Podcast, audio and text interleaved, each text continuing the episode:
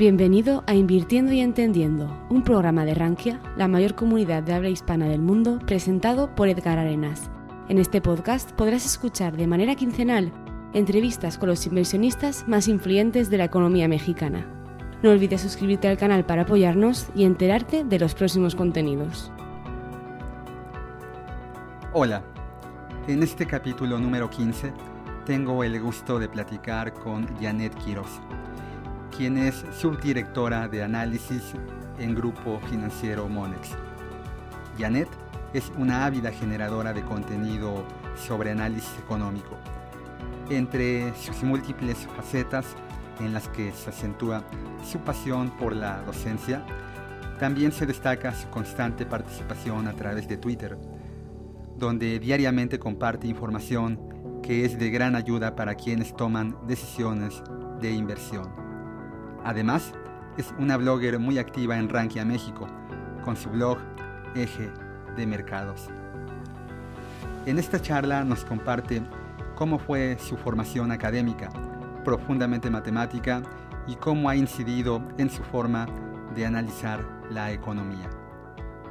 Janet, quien se define como una economista y financiera por pasatiempo y profesión, profundiza en lo que puede ocurrir el próximo año y puntualiza cuáles son las variables y eventos a los que un inversionista no debe de perder de vista. Bienvenidos. Entender para invertir. Hola, ¿qué tal, Edgar? Muy bien, gracias. Muy contenta de estar aquí en tu podcast y de compartir este espacio con toda la audiencia. Increíble. Oye, veo que eres eh, egresada de, del ITAM. ¿Qué estudiaste en el ITAM, este, Janet? Pues mira, estudié en el ITAM eh, un diplomado de modelos econométricos dinámicos, que fue, lo terminé de hecho hace justo antes de la pandemia. Eh, la verdad es que o sea, soy una persona que, siempre me gusta estar aprendiendo de todo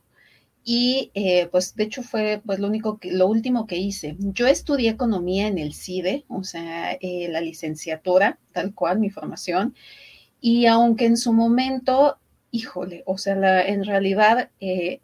la sufrí bastante, hoy por hoy te puedo decir que volvería a estudiar economía y volvería a hacerlo en el CIDE. Y después de ahí estudié eh, la maestría en finanzas en el TEC, con, yo creo que pues de estas instituciones son, donde he podido eh, pues aprender, han tenido perfiles muy distintos y eso la verdad es que yo también creo que ha enriquecido, o sea, mucho, o sea, pues la visión, o sea, de cada, de cada institución, o sea, me parece que definitivamente cada una tiene su personalidad, o sea, tiene eh, sus, sus, cosas eh, buenas, o sea, sus cosas a lo mejor, eh, pues no tanto, pero, o sea, yo creo que al final, o sea, pues siempre me, me, he quedado con, con lo bueno y eso, este, pues yo creo que te digo, o sea, me ha permitido ver, o sea, distintos enfoques de, de estudio.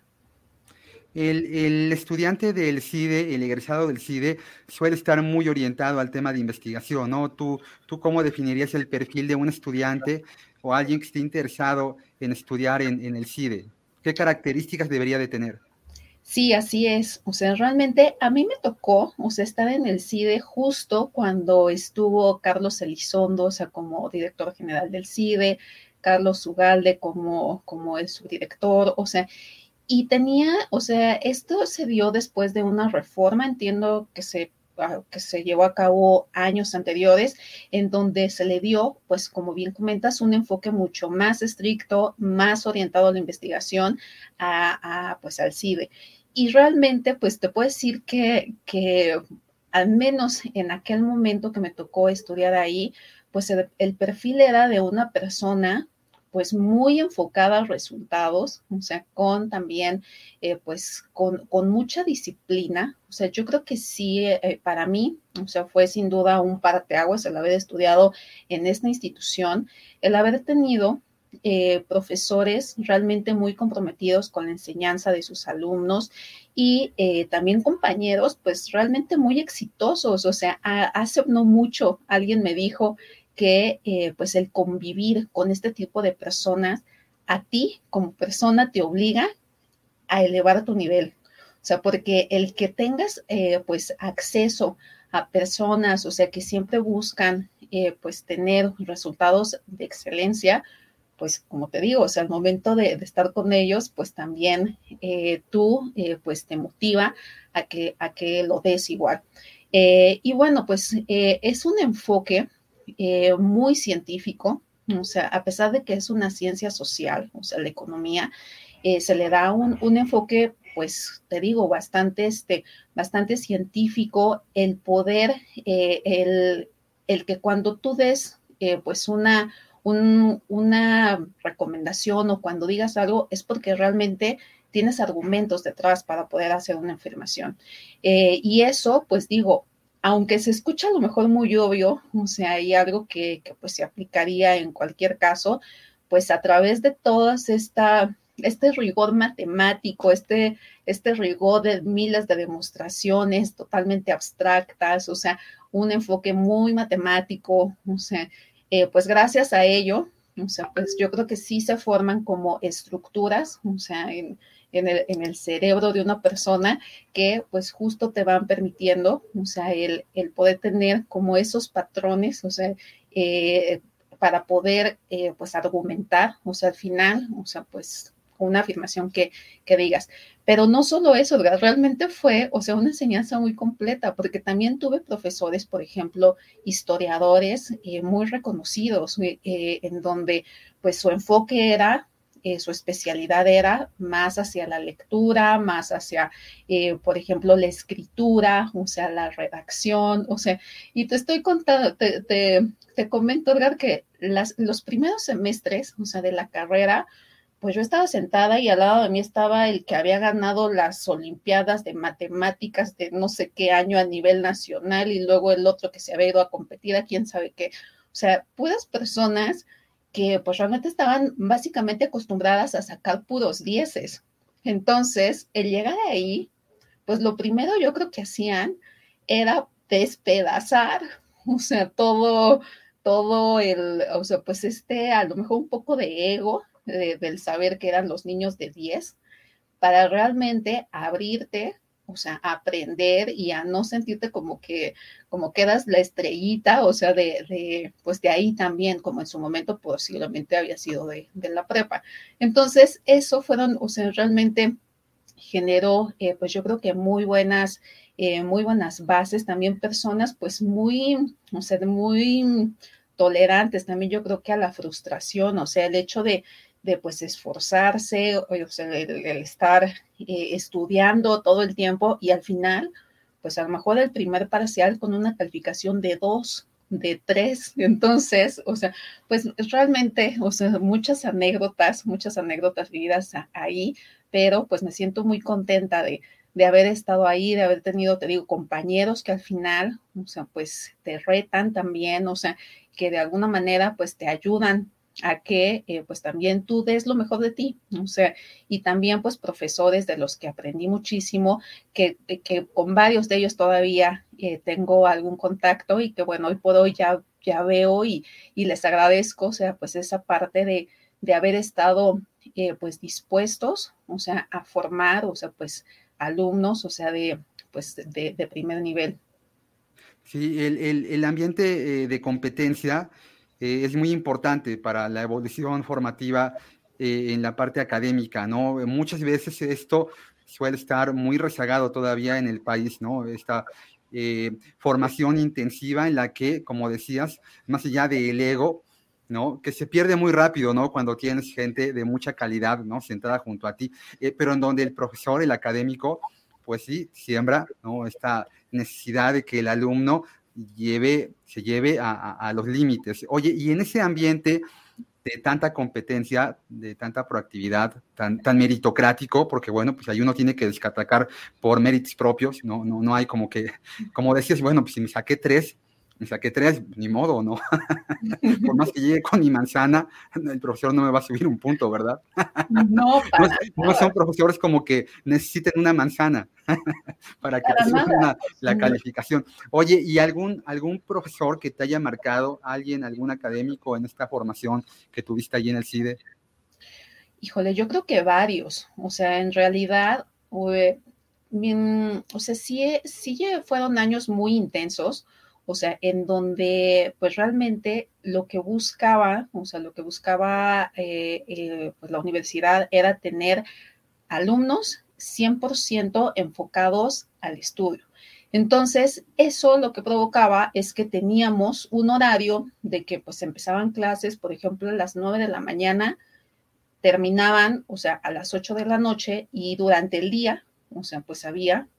eh, varias clases. Entonces, como el CIDE está en Santa Fe, entonces no era tan sencillo el que te desplazaras, por ejemplo, a, Banco de México o alguna otra, otra institución, porque pues ya no llegabas, o sea, era, estaba lejos de todo. Entonces, el estar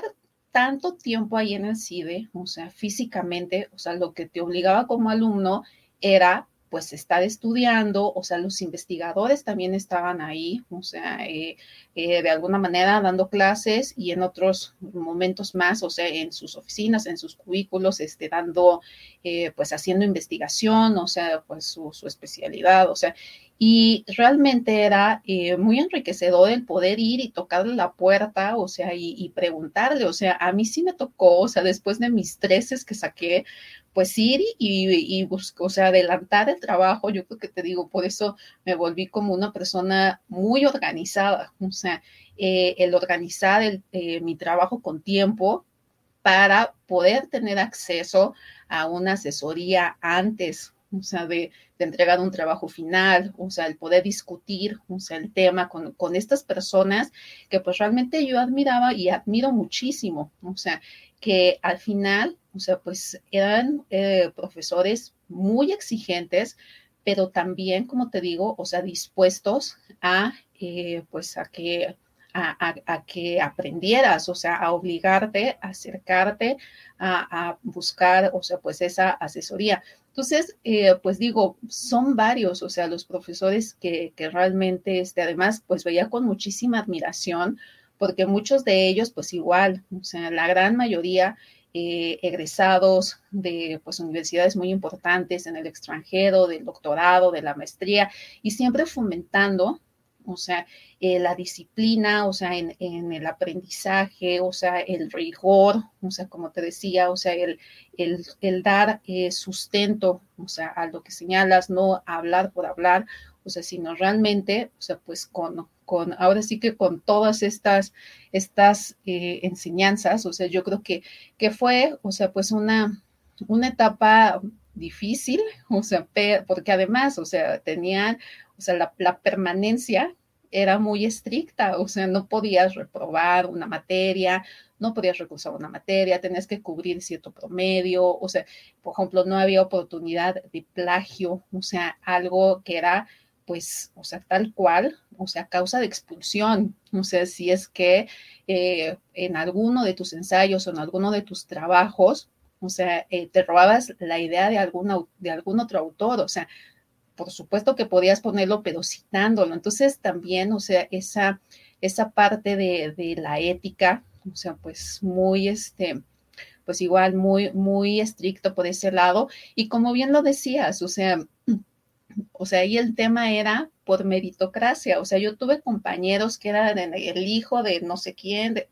pues si no daba el ancho, se iba con todas estas, con todas estas eh, medidas, o sea, que se tenían. Y pues de alguna manera, justo pues lo que te obligaba a ti, o sea, era pues a través de, de estudio, de trabajo, de disciplina, o sea, pues eh, seguir, seguir este, trabajando para pues al final o sea, salir, salir titulado de ahí. Oye, ¿y te gusta el tema de, de, de, la disciplina, de la exigencia? Porque luego te vas al ITAM, ¿no? Diría alguien, sales de Guatemala y entras a Guatapeor, en el buen sentido de la palabra, ¿no? Porque son dos instituciones en donde el nivel de exigencia es muy alto. Oye, ¿es, es, es esta mitificación o es realidad el, el, nivel de exigencia que el ITAM, que el ITAM tiene, ¿no? Este, ya ves que a fechas recientes ha habido algunas controversias de que el nivel de exigencia pues suele generar tanta presión en el alumnado que, que, bueno, pues de hecho hay algunos problemas ahí bastante, bastante graves, ¿no? Este, pero eh, en tu caso, ¿percibiste que, que, el nivel de exigencia fuera desbordante para, para el alumno? Pues mira, yo estuve, o sea, después de, del CID estuve en el TEC porque o sea, quería un enfoque justo un poco más aplicado. O sea, en, en, en, el CIDE, pues fue, como te decía, mucho rigor científico, o sea, muchas demostraciones, o sea, una parte muy teórica también, o sea, pero quería pues aterrizarlo un poco. Y después, o sea, decidí tomar este diplomado, o sea, en el ITAM, que duró pues casi un año, en donde pues eh, el diplomado era sobre econometría, o sea, un, una materia, o sea, un tema que, que pues es difícil, o sea, en, todos eh, los ámbitos, pero, o sea, pues al final, o sea, tenía, o sea, tenía como ese gusanito, o sea, de estudiar algo en el ITAM, o sea, porque pues al final o sea, es, una institución igual de mucho prestigio, de, de, donde han egresado pues muchos economistas eh, eh, pues muy distinguidos, o sea, y eh, pues se conjugó, o sea, un tema en que pues vi que esta, o sea, me, me gustan estos temas, o sea, y también que podía, o sea, de alguna manera ayudarme a mí a desarrollarme más profesionalmente y y pues realmente, o sea, se alinearon los astros, o sea, y, y al menos lo que yo percibí es que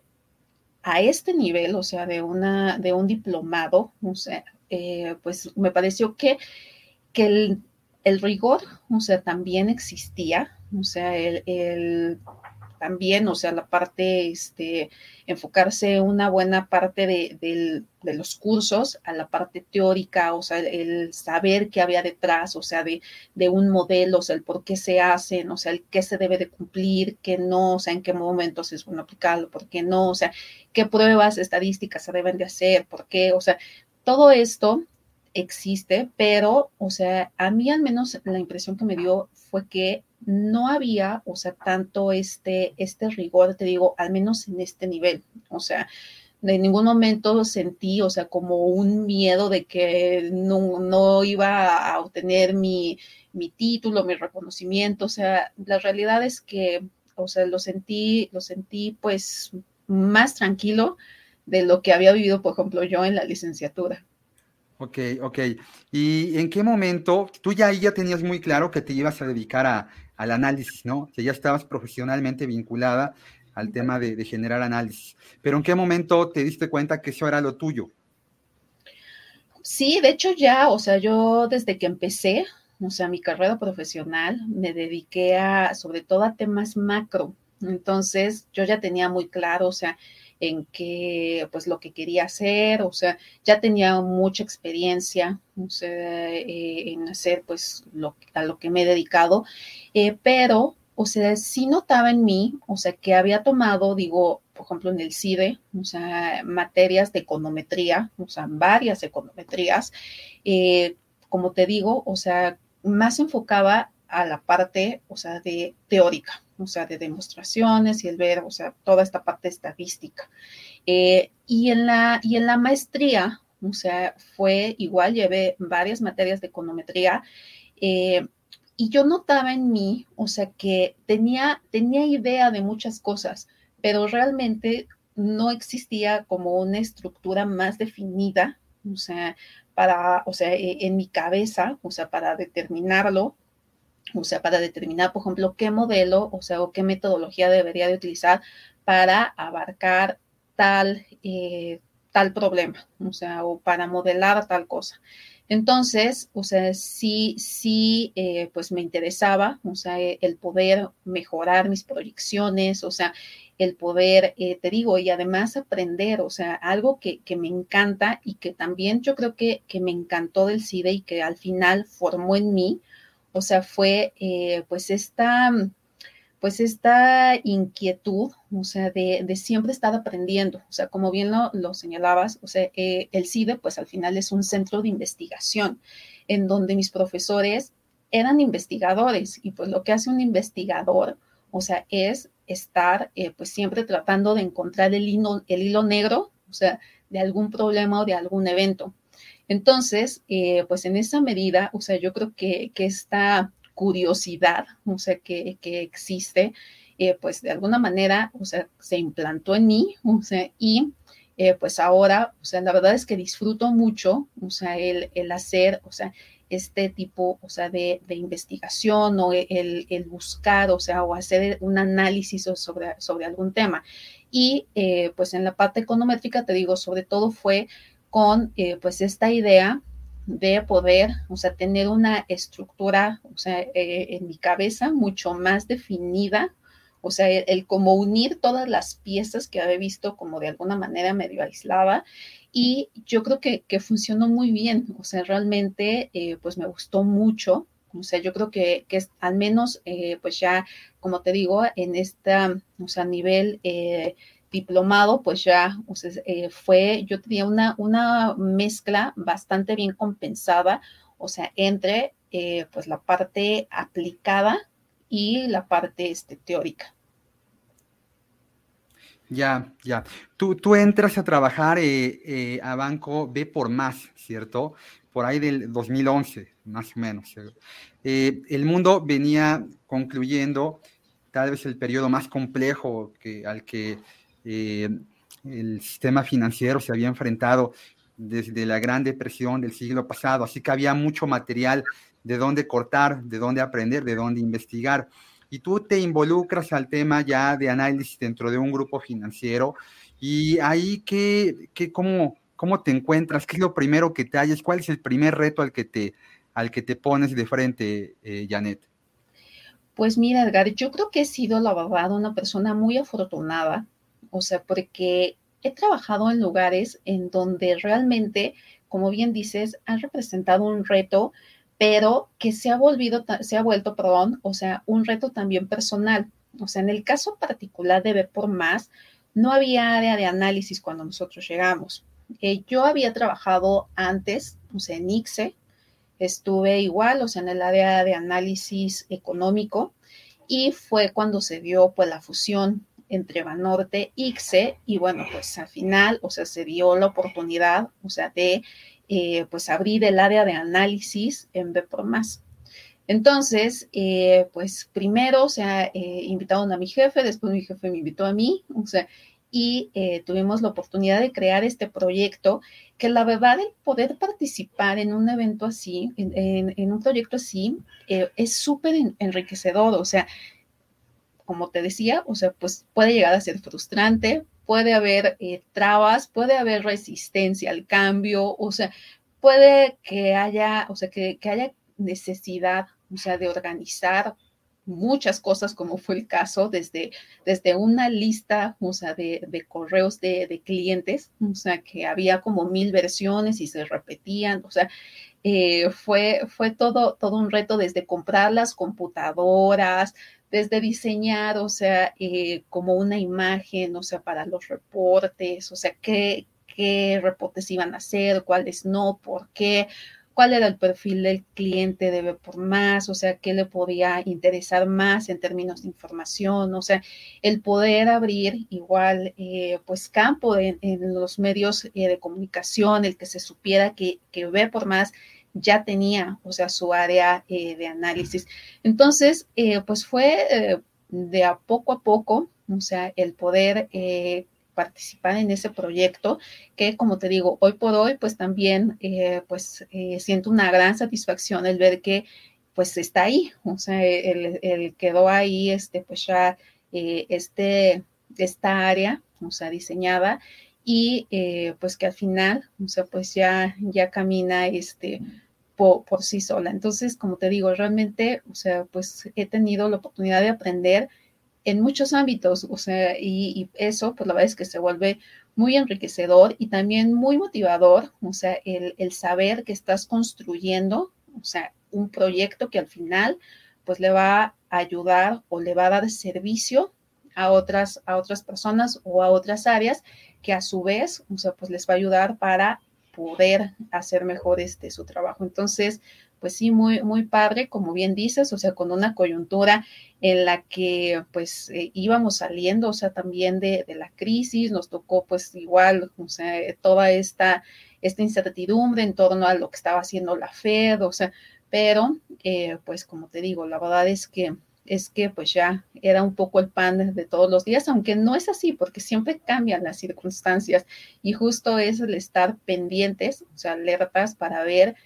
¿Cuáles son esas diferencias? Porque al final, pues esas diferencias pueden eh, llevar a un resultado distinto. Sí, la, la, historia no suele ser siempre la misma, pero suele rimar muy bien, ¿no? Y, y, últimamente ha sido el caso, ¿no? Estamos en un entorno en donde la FED se ha vuelto tema de todos los días para la gente que le entiende y para la gente que no le entiende, ¿no? Y entonces, bueno, pues tenemos que empezar a ver ahí el librito y ver las gráficas y ver lo que, lo que hizo Bernanke, lo que hizo Yellen, y, se vuelve, la verdad, muy entretenido, ¿no? en este negocio uno no se aburre porque contra lo que mucha gente piensa,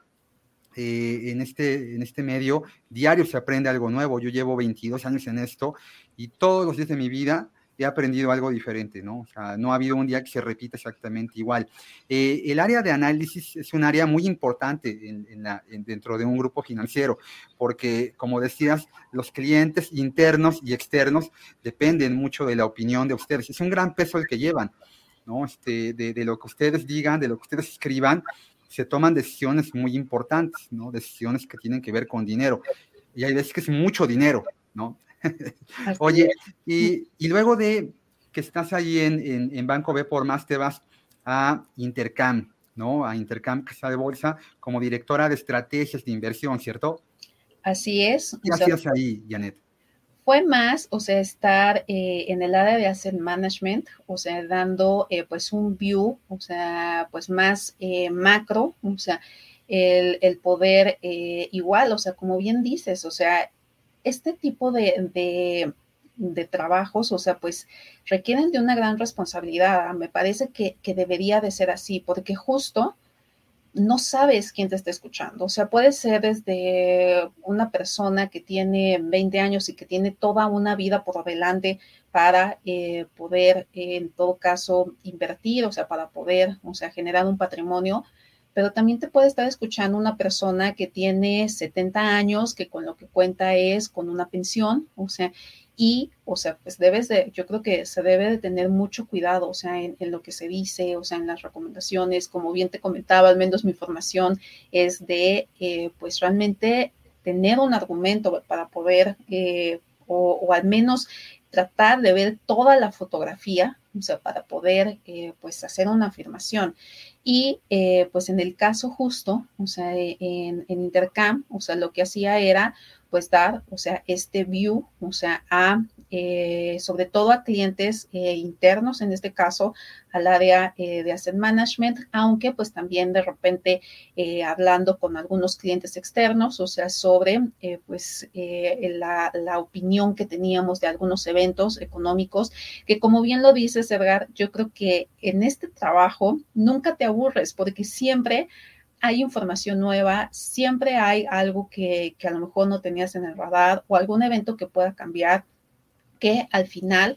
eh, pues eh, hace que, que, a lo mejor, como, como decimos, siempre regresas a consultar la historia, siempre regresas a qué se hizo, o sea, cuando, por ejemplo, la Fed, o sea, qué hizo la Fed cuando la, última vez que la inflación llegó a niveles tan altos, cómo lo corrigieron, qué antecedentes tenemos, o sea, cómo podemos guiarnos de, de, lo que pasó en aquella ocasión, pero pues al final también hay cosas distintas. Por ejemplo, en este momento, pues tenemos una, o sea, hay una guerra, o sea, en, en Rusia, eh, eh, perdón, en Ucrania eh, con Rusia,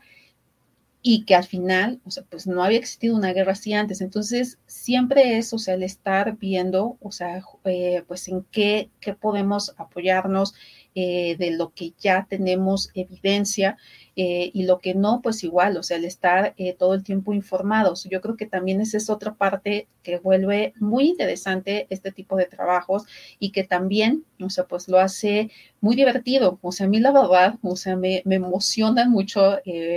eventos, o sea, que, o, información que se publica, o sea, porque eh, dentro de la foto, pues es una pieza más, o a veces son piezas esenciales, o sea, que, que se unen a, pues a este panorama que te permiten ver, o sea, con una, con un enfoque ya más completo lo que está sucediendo. Y eh, pues, eh, como te digo, afortunadamente, pues eh, a lo largo de mi carrera profesional, pues he tenido la fortuna, o sea, de poder trabajar, o sea, en, algo que pues también mucho es mi hobby, o sea, la verdad es que también me, me, divierte mucho todo esto. Y luego de, de, Intercam llegas a, a, Monex, ¿no? ya, ya. Fíjate que una parte de mi carrera comercial la, la hice en Monex. Todavía Monex no, no había salido a bolsa. Eh, era una de estas casas de cambio que se habían hecho muy grandotas a raíz de, de, que México ingresó al Tratado de Libre Comercio de América del Norte a mediados de los 90, instituciones como Monex, como Intercam, como Cibanco, eh, que, que, bueno, de hecho Cibanco porque se llamaba Consultoría Internacional, era una casa de cambio. Y, y, bueno, México se inserta en esta dinámica de globalización, en donde era muy importante las instituciones cambiarias, este, y, estos, grupos, financieros ahora ya robustos, eran casas de cambio muy chiquitas que con el paso del tiempo adquirieron algún intermediario, alguna casa de bolsa, alguna operadora de fondos y obtuvieron o compraron alguna licencia bancaria y bueno, pues ya son grupos financieros importantes. De hecho, me acuerdo que Monex era, era, eh, era un edificio que estaba en la calle de Varsovia y Hamburgo, en una esquina, en la colonia Juárez, en un área muy céntrica de la Ciudad de México. Y, bueno, luego son más grandote y compraron el, edificio que estaba al lado. Entonces, cuando uno atravesaba de un edificio a otro, pues era un poco raro porque los pisos no estaban en el mismo nivel, entonces habían hecho como agujeros, que eran las puertas, pero luego habían como unas escaleritas, porque al no estar en el mismo nivel, pues tenías que subir o bajar un poco ese, esa diferencia. Bueno, pues fue, fue, fue evolucionando y ahora Monex ya tiene un edificio padrísimo ahí en, en Paseo de la Reforma y, bueno, pues tienen una, una, un abanico muy importante de servicios y productos financieros. Y ahí llegas, eh, Janet, y, y, cuando tú llegas ya Monex ya era más grandote, ¿no? Y, llegas y te insertas en un grupo financiero ya robusto y te ponen a hacer análisis. Y yo te veo, eh, Janet, muy eh, activa haciendo análisis, sobre todo en, redes sociales, ¿no? Independientemente de todos los comunicados que, tu, grupo, que tu grupo lanza, tú eres muy activa en redes. Eh, y aquí viene un, tema que, se ha vuelto de inquietud durante esta, yo creo, esta pospandemia. Todavía no acabamos, pero ya yo creo que ya vamos como que en el último, ¿no? En el último, en, la, parte final, ¿no? En la colita de la pandemia. Y, y en esta pandemia, la inmersión digital que el mundo vivió, provocó que mucha gente se aventurara a, compartir contenido y de momento todo el mundo era experto eh, en, virología y luego todo el mundo se vuelve experto en conflictos geopolíticos entre Rusia y Ucrania, pero también todo el mundo empieza, mucha gente empieza a compartir contenido de análisis económico, financiero, justo con este superpeso que ahorita traemos, este, este podcast no se va a publicar inmediatamente, pero al día de hoy traemos superpeso, ¿no? Eh, me acuerdo de, hace algunos meses que decía alguien, uno, de estos como, como eh, influencers, hay que comprar dólares, ¿no? Y, además no, no, no, no, preguntaba, él, afirmaba, vamos a comprar dólares. ¿Cómo nos enfrentamos? ¿Cómo, ¿Qué opinas acerca de esto? ¿no? De, mucha gente que está eh, en Twitter, Facebook, LinkedIn, este, TikTok, YouTube, compartiendo información y diciendo qué hacer con el dinero. ¿Qué, qué opinas de esta realidad que, que, estamos viviendo? Pues mira, eh, como te comentaba Edgar, o sea, yo tuve, o sea, realmente eh, tuve muy buenos jefes, o sea, de los que pude aprender, o sea, muchas cosas, eh, igual, o sea, personas que, que admiraba mucho. Y yo creo que algo que me transmitieron, o sea, fue el que debes de ser responsable de lo que dices, o sea, porque al final, como te comentaba hace un momento, realmente no sabes, o sea, que, quién te está escuchando. Y muchas veces las personas, o sea, sobre todo en México, en donde hay eh, pues una cultura financiera tan baja, o sea, la gente a veces, o sea, cree que, que tú lo sabes todo, o sea, y depositan, o sea, pues su confianza en ti. Entonces, yo creo que es una gran responsabilidad porque al final, o sea, eh, tú, o sea, la, o, las personas pueden, pueden dar eh, una recomendación sin tener en cuenta, eh, por ejemplo, el perfil del cliente. O sea, el tener en cuenta, o sea, a quién, quién puede estar escuchando eh, pues justo esa, o sea, pues esa recomendación, que a lo mejor, o sea, si, si esta recomendación, o sea, que implica un riesgo, o sea, un riesgo elevado, pues la escucha, como te decía, una persona, o sea, que tiene por delante toda su vida laboral, pues a lo mejor es una persona que puede ser más tolerante al riesgo. Pero si no es así, o sea, yo creo que, que sí hay que tener cuidado de lo que se dice. Sobre todo porque te digo, o sea, hay personas, o sea, que realmente no están muy informadas, o sea, o no consultan muchas fuentes, o no le entienden, o sea, o, a lo mejor ya si, si tú le dices, mira, ten este documento que es más amplio, les da flojera, o sea, o, o simplemente no, a la mitad no le entienden, porque a veces pasa eso, o sea, que ya nos volvemos tan, tan especialistas y convivimos con, con gente, o sea, que habla los mismos, los mismos términos, con las mismas definiciones, que no nos damos cuenta que al final, o sea, al usar algunos tecnicismos, pues para una persona de a pie, pues ya le resulta muy confuso. O sea, fue algo que también eh, eh, eh, en mi examen profesional de, la licenciatura, una pregunta de, mi examen, de mi examen profesional fue, ¿cómo le explicas a tu abuelita qué es una tasa de interés? Entonces, pues yo empecé con mis temas, o sea, y dicen, no, o sea, o sea no, no, no te va a entender, o sea, entonces eso a mí me hizo o sea, ese evento me hizo crear como conciencia de que sí es cierto, o sea, muchas veces la gente, o sea, pues no, no, no saben, o sea, o son especialistas de otros temas. Entonces, eh, yo creo que, que, el hecho de que pues haya, eh, pues, digamos, como este tipo de recomendaciones que a lo mejor pueden parecer tan, tan a la ligera, o sea, yo creo que, que deberíamos de hacer, o sea, conciencia de, que hay, o sea, no sabemos qué personas lo pueda estar este, escuchando. Entonces, yo al menos, o sea, también recibo preguntas, o sea, de pidiéndome recomendaciones, o sea, de qué hacer. Y pues realmente, o sea, pues para mí es eh, lo mejor que se puede hacer es acudir a un experto, o sea, acudir a una persona que tiene experiencia en el tema, o sea, en que al final lo que va a buscar va a ser cuidar el patrimonio de la persona, igual considerando, o sea, su perfil de, inversionista, o sea, y que eh, pues también, o sea, importante, son, son especialistas que están dedicados todo el tiempo a eso, o sea, porque puede suceder, o sea, que, que hay personas que tienen otro tipo de actividad y al final, o sea, pues los, los mercados financieros pueden cambiar en cuestión de segundos y si en ese segundo, o sea, esta persona no estaba pegada al monitor, pues puede, o sea, puede tener una merma importante de su patrimonio. Entonces, o sea, yo creo que, que son muchas, o sea, las, las ventajas del poder, o sea, eh, acercarse a una persona que, eh, pues realmente o sea, tenga, tenga experiencia en el manejo este, de, inversiones y de portafolios. Entonces, la verdad es que yo no me aventuro a, dar ese tipo de recomendaciones así, o sea, porque te digo, yo creo que, que pues hay que conocer primero bien, en todo caso, la persona a la que se le, se le está hablando. Sí, la, la, ligereza con la que las redes sociales hoy le permiten a cualquiera expresarse, bueno, en efecto, puede ser algún aliciente a que la gente se motive a aprender más, ¿no? Hace poco tiempo la gente no, no sabía mucho de, streaming, ¿no? Ya cualquier persona se conecta a una plataforma para ver alguna serie o alguna película, o, la gente que no pudo compartir físicamente con sus familiares el espacio, pero sí lo podía hacer a través de, de, alguna videoconferencia o comprar cosas por alguna plataforma. O sea, este, esta inmersión digital ha tenido grandes ventajas, pero también ha generado eh, grandes riesgos, ¿no? Eh, y, uno de estos riesgos es la velocidad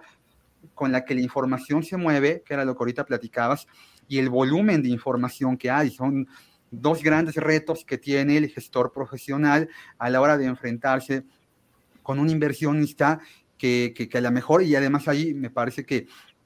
que lo que mencionaba sobre el tema de educación financiera este, repercute como una pieza de este rompecabezas muy grandote al que eh, la gestión patrimonial se enfrenta en México. No nada más es vender, sino formar. O yo creo que un inversionista formado es un inversionista al que ya no le tiene que vender ninguna institución. Ese inversionista por sí solo tiene la capacidad de, buscar y de encontrar lo que estaba necesitando y la institución con el marco regulatorio que ya existe, pues le puede ofrecer un abanico muy interesante de productos y servicios, ¿no? El perfilamiento que la AMIB ha, sido muy enfática en tener como pilar de la promoción de valores en el país, es una gran ayuda, aunque también suele ser no toda la, película, es una foto. Este, hay inversionistas que son, pueden responderte muy bien un perfil, ¿no? Y, puede quedar muy claro que, en qué marco quedan, eh, conservador, moderado, agresivo,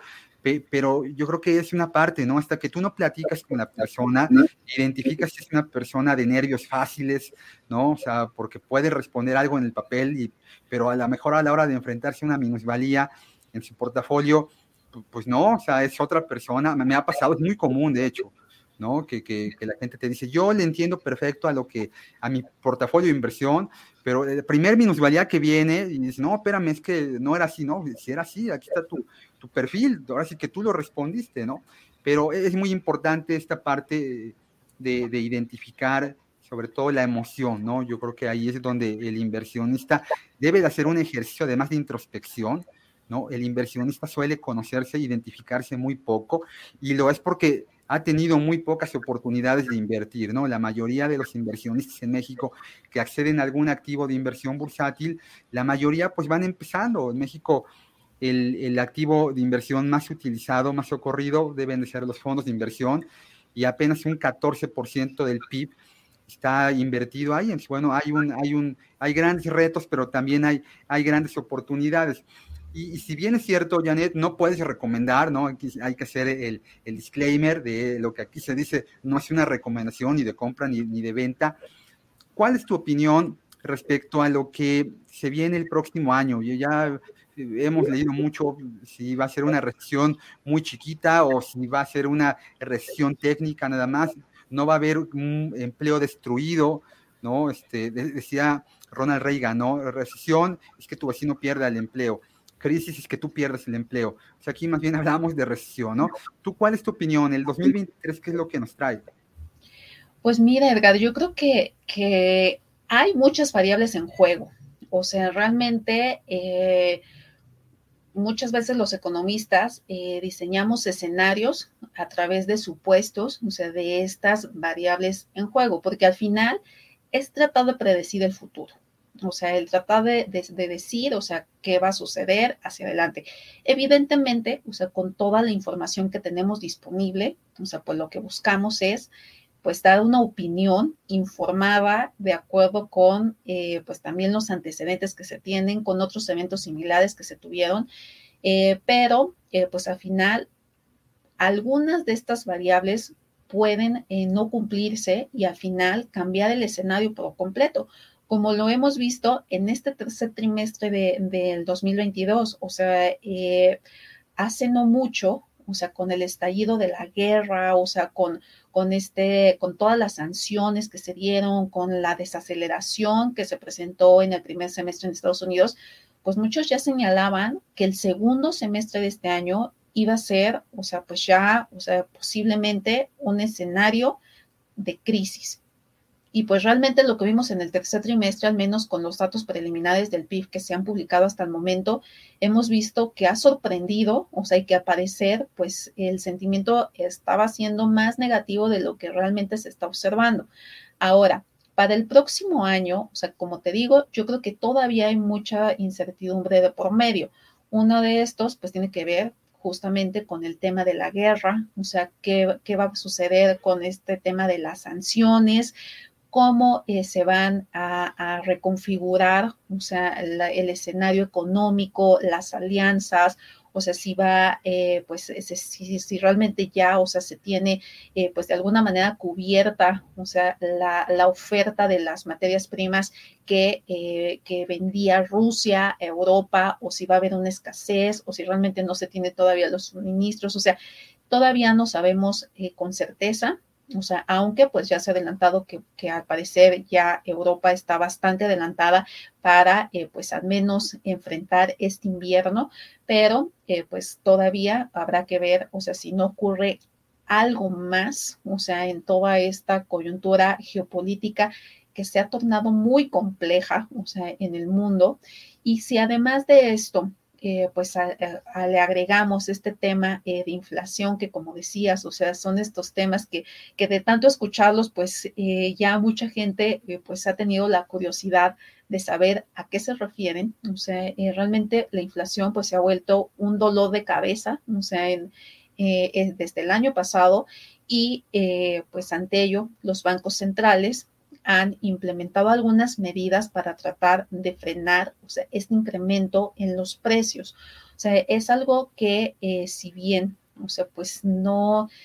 a lo mejor no, no, no guste mucho el hecho de que estén aumentando las tasas de interés, que es eh, pues una de las herramientas que utiliza un banco central para, eh, para reducir la inflación, pues al final son medidas necesarias o sea, el que la inflación siga aumentando genera desequilibrios, o sea, en las economías, genera eh, que haya incertidumbre para los inversionistas, o sea, realmente genera distorsiones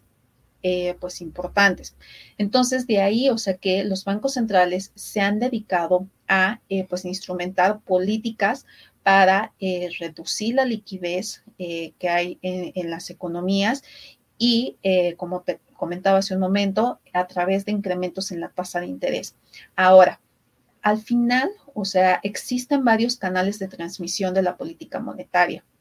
pero, o sea, eh, eh, pues lo que buscan al final es incidir en la demanda agregada. O sea, si aumentan las tasas de interés, pues eh, hace que sea más caro el costo de endeudamiento. Entonces, menos personas o menos empresas, pues van a buscar tener uno. Entonces, a través de ello, pues disminuye la demanda, disminuye el consumo y eh, pues todos sabemos que si empieza a disminuir, o sea, eh, la compra de algunos bienes, pues los precios empiezan a disminuir o al menos se frenan, no siguen subiendo. Entonces, o sea, eh, ante esto, o sea, pues el hecho de que los bancos centrales estén aumentando las tasas de interés, lo que propiciará será, pues lo que decía, o sea, una desaceleración de la demanda agregada. Ahora, ¿qué tanto se va a desacelerar esta demanda? Pues es donde yo creo que es, donde está la, incógnita. Algunos eh, pues han señalado que con unos con aumentos tan eh, agresivos como de tan agresivos como de 75 puntos base estos estas salsas eh, y alzas consecutivas, o sea, es decir, eh, pues unos incrementos muy rápidos en poco tiempo y, aumentos fuertes, pues lo que propiciará será, sin duda, o sea, una, una desaceleración de la, de, la, de la demanda muy abrupta. Y esto, o sea, podría estar derivando en una eh, recesión. Ahora, ¿Será así? ¿No será así? O sea, pues como te digo, yo creo que va a depender de muchos factores. Eh, al menos, o sea, lo que se ha visto, o sea, eh, en otras ocasiones es que existe un tiempo, o sea, un tiempo eh, de rezago entre que se empieza a implementar una política monetaria restrictiva y en lo que ésta empieza a tener justo el efecto de desacelerar la demanda en la economía. puede llevar desde un año, año y medio entonces, realmente aún no estamos viendo, o sea, el impacto, o sea, de, de, una política monetaria restrictiva, ni en Estados Unidos, ni en México, o sea, porque todavía, o sea, no se cumple este periodo de tiempo en el que le, con, la política monetaria, pues, está, eh, está siendo, eh, pues, restrictiva. Entonces, eh, yo creo que es donde está principalmente ahorita, o sea, el foco de atención, el hecho de saber que ante los incrementos de las tasas de interés, pues posiblemente, veamos una desaceleración, pero vamos a ver qué tan fuerte es. Ahora, como siguen aumentando las tasas y al menos el mensaje, el último mensaje o la última señal que tuvimos por parte de Jerome Powell es que van a seguir subiendo las tasas y posiblemente a un nivel superior al que se había estimado. Entonces, eso vuelve cada vez más probable, o sea, que veamos una fuerte desaceleración que pudiera llegar a convertirse en una eh, recesión. Sí, sí, ha sido un entorno en el que la velocidad de lo que ha ocurrido es lo que, lo que le ha generado incertidumbre a la economía, ¿no? Es como el tipo de cambio, las tasas de interés, es como una bala, ¿no? Si una bala la tomamos y, la aventamos, no va a pasar nada, pero si metemos una bala en la recámara de un revólver y la disparamos, vamos a lastimar a alguien. O sea, lo que te mata no es la bala, es la velocidad con la que se mueve la bala. Bueno, eh, el deslizamiento de una paridad cambiaria, el deslizamiento de las tasas de interés, bueno, es normal, la, economía fluctúa, la economía eh, se puede decir que es un ente vivo, se mueve, eh, pero cuando la velocidad es tan rápida, claro que genera distorsiones y estas distorsiones se acaban generando afectaciones muy grandes en el bolsillo de, la gente. Y, y, Janet, bueno, tú, eres una persona que, sabe mucho de esto, ¿no? Pero ¿cómo lo utilizas, cómo lo empleas en materia de, tus inversiones? ¿No? Tú, eres una, persona que seguramente invierte. Janet, ¿qué, ¿qué, le gusta para invertir? ¿Le gustan los fondos de inversión, los ETFs? ¿Compra bonos, compra acciones, es stock picking? Este, ¿Le mete al tema cripto o qué opina de eso? Cuéntanos, Janet. Pues mira, yo creo que ante esta coyuntura, lo mejor es guardar prudencia. Entonces, eh, pues yo diría que desde la pandemia, o sea, desde que empezó todo este tema, pues sí, o sea, mi, mi estrategia de inversión se volvió mucho más conservadora y además si a eso le sumamos, o sea, que las tasas de interés, pues justo han estado subiendo de manera muy importante y que además, o sea, son activos que eh, tienen poco riesgo, entonces, eh, pues, o sea, en los últimos, pues, o sea, en los últimos años, al menos te digo, desde estos eventos, pues sí me moví a renta fija, o sea, y eh, pues me he mantenido ahí y justo pues todas estas alzas yo creo que, que están eh, pues de alguna manera pagando el momento en el que bajaron las tasas. Entonces, pues hubo ahí oportunidad. ¿Y, ¿Y, compras el bono en directo o lo haces a través de un fondo de inversión o cómo, lo, cómo te inviertes? No, eh, lo, tengo una cuenta en donde justo, o sea, se, invierten, o sea, a CETES, 28 días, eh, dependiendo, o sea, del monto, del porcentaje eh, que, que de la tasa del CETE que se pueda llegar a dar pero, o sea, sí, sí hay opciones en el mercado en donde no, es, no son CETES directos, no es a través de CETES directos, sino a través de una institución financiera eh, que ofrece un, un esquema de ese tipo.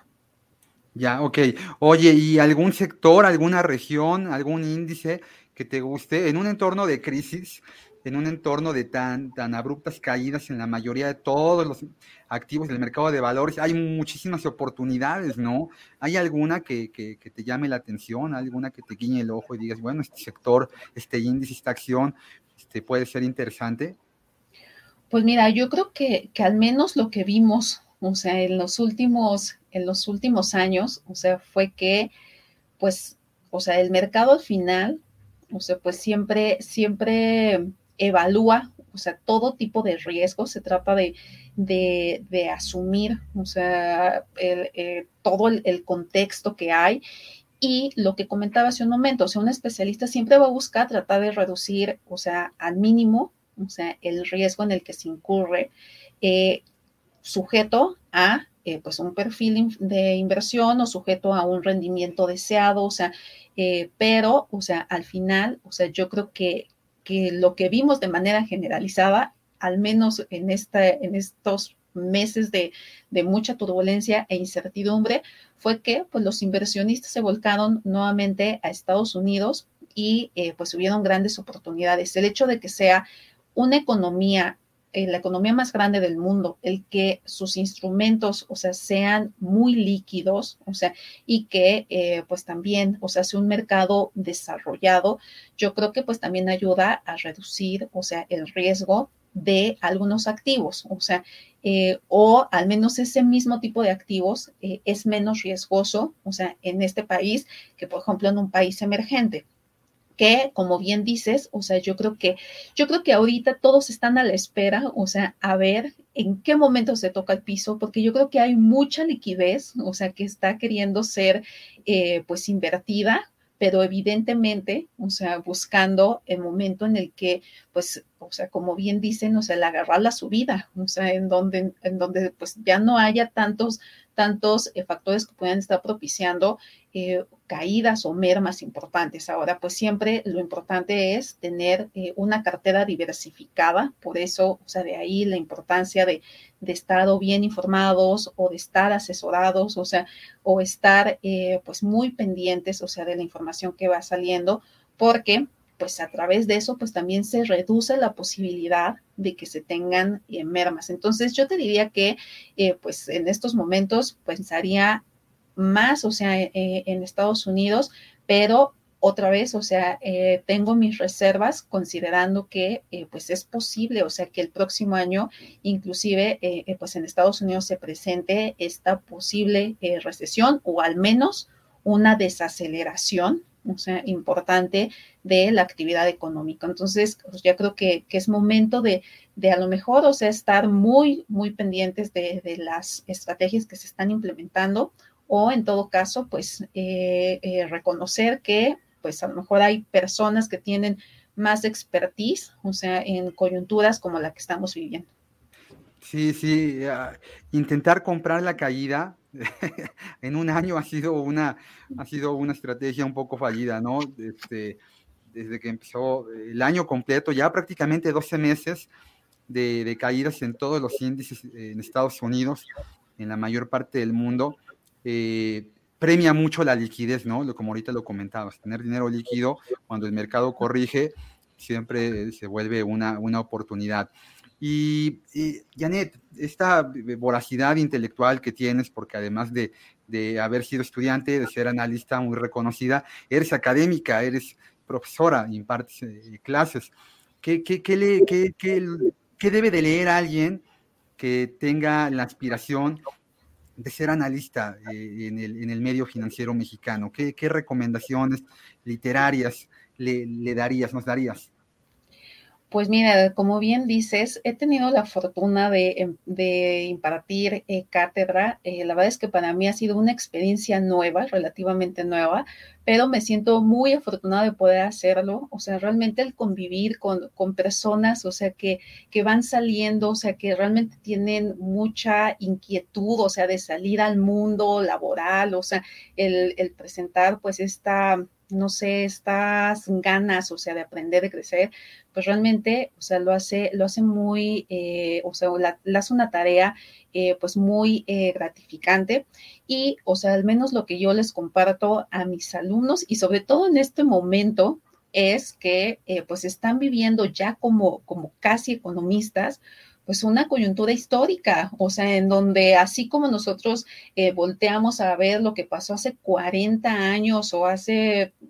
muchos, eh, desde, no sé, desde la, la, década de 1970, por ahí, los 80, o sea, ellos están viviendo en estos momentos una coyuntura que igual va a pasar a la historia como una referencia. Entonces, el estar informados, el tratar de entender, o sea, qué, qué, o sea,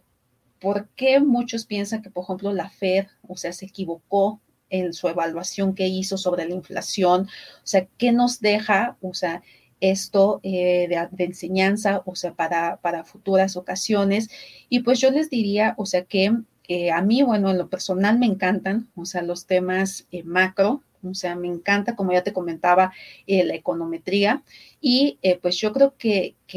digo, en la parte teórica, pues hay libros muy buenos, o sea, el Mankio, el Romer, o sea, en términos de, de macro, o sea, de econometría, el Green, o sea, entre otros. Pero yo creo que lo más importante ahorita en estos momentos y que además, o sea, yo creo que también te van ayudando a ir desarrollando, o sea, un poco más de esa sensibilidad, el ir uniendo justo, eh, pues, eh, los cables, o sea, eh, todo lo que, lo que fueron aprendiendo a lo largo de su carrera, es meterse, o sea, leer, o sea, la coyuntura todos los días, todos los días, eh, pues ya te diría antes era el periódico, pues, pues ahorita ya son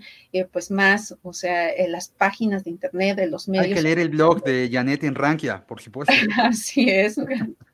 por supuesto, una, una eh, referencia que, no se pueden perder, este, eh, pero eh, pues más bien, o sea, e, es meterse ahí, tratar, o sea, de, estar justo hilando, o sea, la historia de esta gran fotografía que, bueno, para mí, o sea, se me hace pues muy emocionante, muy divertido, o sea, y eh, pues trato de transmitirle eso, o sea, a, mis alumnos, el que, el que tengan esta inquietud, o sea, de saber, o sea, qué está pasando y qué puede propiciar, o sea, hacia adelante, eh, pues todo lo que está sucediendo en estos momentos. Ok, y, seguramente a tus alumnos les das alguna bibliografía, ¿no? Cuando empieza el año, y, pero bueno, no, no toda la gente tiene la fortuna de tomar clase contigo. ¿Qué, qué clase impartes? ¿Qué, ¿Qué materia impartes?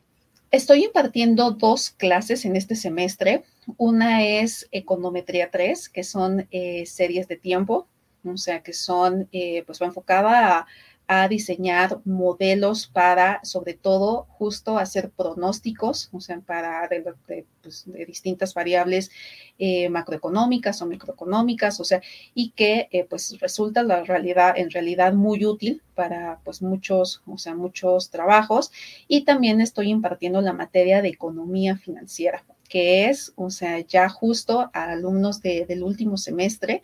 y eh, pues eh, lo que trato igual, o sea, es eh, pues que apliquen, o sea, ya a, la vida real, o sea, pues lo que aprendieron a, lo largo de toda su carrera. Entonces, el estar, o sea, pues de alguna manera monitoreando, o sea, el que, el que estén teniendo acceso, o sea, a esta información, que, estén consultando, la que estén informados, o sea, el que sepan, o sea, qué, qué, está sucediendo, pues yo creo que es este, muy importante, además de que me parece muy útil el fomentar, o sea, pues esa, también esa disciplina, o sea, de, de todos los días estar, eh, pues, eh, leyendo, o sea, de estar eh, viendo qué está sucediendo en el mundo, en la economía, en las finanzas, o sea, porque pues al final, o sea, yo creo que pues o sea, todos eh, buscamos cuidar eh, nuestro patrimonio en el mejor de los casos, o sea, aumentarlo. Y yo creo que pues es importante, o sea, justo el tener pues esta mayor cultura financiera y más que si son, este, eh, pues serán egresados de, la licenciatura de economía. En el TEC de Monterrey, ¿no? No, en estos momentos estoy dando clase en la Universidad Panamericana. En la UP, ok. Oye, Y, y, esta, te iba a preguntar, y bueno, eh, que, eh, seguro les ves alguna bibliografía a los chicos y muy amplia, pero aquí tres libros que, a ti te, gustaría recomendar para, la gente que, te está escuchando. Pues mira, como te decía, o sea, yo creo que en la parte teórica, eh, pues, o sea, yo me encanta mucho, o sea, el tema de, de la macro, entonces, pues igual, o sea, de macro, yo creo que un libro de cajón, o sea, que, que llevas desde macro 1, que, que es un, un, libro pues muy básico, o sea, el Mankiw, o sea, el Romer es un poco más avanzado, eh, ya para personas que tengan a lo mejor mayor inquietud ya con ver un poco más de modelos, o sea, un poco más de, teoría, o sea, eh, y en la parte de econometría, pues yo creo que un libro de, referencia, o sea, que, todos llevamos, o sea, es el, de William Green, o sea, y yo creo que en, en cuanto a economía, o sea, pues pensaría que esos podrían ser una, una buena referencia. ¿Alguno de inversión que te haya gustado? Pues eh, yo creo que el tuyo es, Edgar, muy buen libro que, nos compartiste por ahí, una muy buena referencia, además de que, eh, pues yo creo que, que, aterrizas muy, muy bien los conceptos a una forma aplicada, que yo creo que eso es importante, o sea, el hecho de que no se quede nada más, o sea, en, en modelos o en fórmulas, sino más bien, o sea, en, en, una, en una en un resultado que pudiera generar, o sea, pues una experiencia de inversión. Sí, fíjate que fue un reto eh, escribir este libro y no meter una sola gráfica ni ninguna sola eh, tabla matemática, ¿no? O sea, sí me quebré un poco la cabeza tratando de que la gente que no supiera nada, este, este tema de que cuando abres un libro, este, cuando ves muchos números, generalmente en lugar de atraerte, te ahuyenta. Sobre todo a la gente, a lo mejor no como tú, que a ti te gustan los números, te atraen las matemáticas, hay una pasión por esto, pero la gente de a pie, pues igual, y cuando empieza a ver gráficas y números, dice, bueno, pues esto es para gente que, que, le gusta, que le entiende, yo ni a lo mejor ni le entiendo y a lo mejor apenas estoy agarrándole el gusto. Y entonces sí fue un tema eh, el poder estructurar este, este libro y hacerlo lo más accesible para la gente que no sabía nada de inversiones, pero que tenía la iniciativa de aprender. Y bueno, pues este podcast se llama así, Invirtiendo y Entendiendo, y yo te quiero agradecer mucho Janet, el tiempo se fue, se ha ido rapidísimo. es la primera vez que estés aquí, pero estoy seguro que no va a ser la última. Y Janet, ¿dónde te puede encontrar la gente? Digo, uno que entra a Twitter te conoce perfecto, ¿no? Eres una crack, todo el mundo te lee, el análisis que compartes diario es muy interesante, además eres muy prolífica, o sea, uno amanece y ya encuentra tweets tuyos y a estas horas de la noche uno sigue viendo, ¿no? Información que, que, tú vas elaborando, muy buena. Pero para el que no te conoce, ¿dónde te puede encontrar? ¿Cuáles son tus redes? ¿Dónde escribes? Eh, ¿qué, ¿En dónde?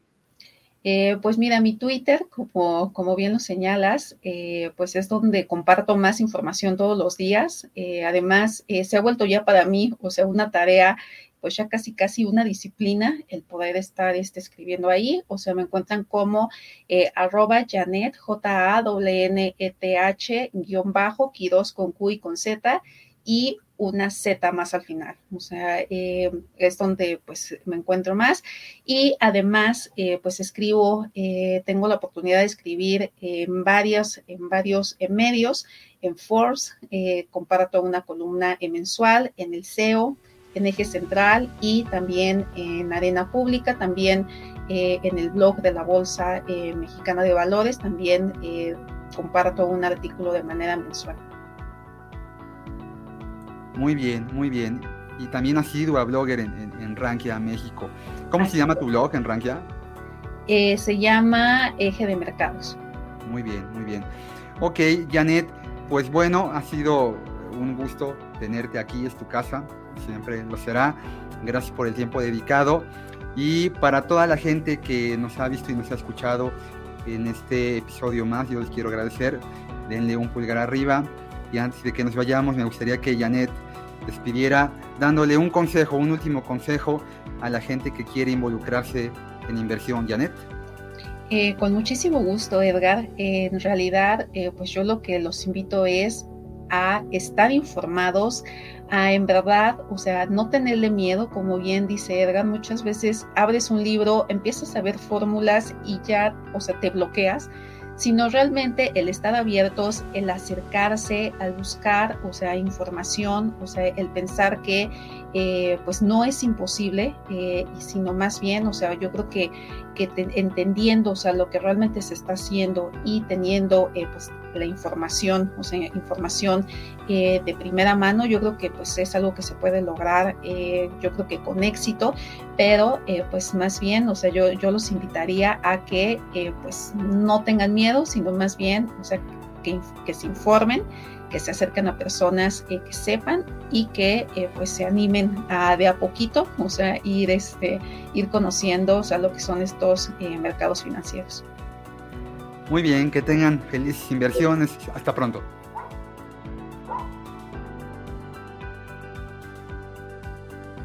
No olvides suscribirte al canal para apoyarnos y enterarte de los próximos contenidos.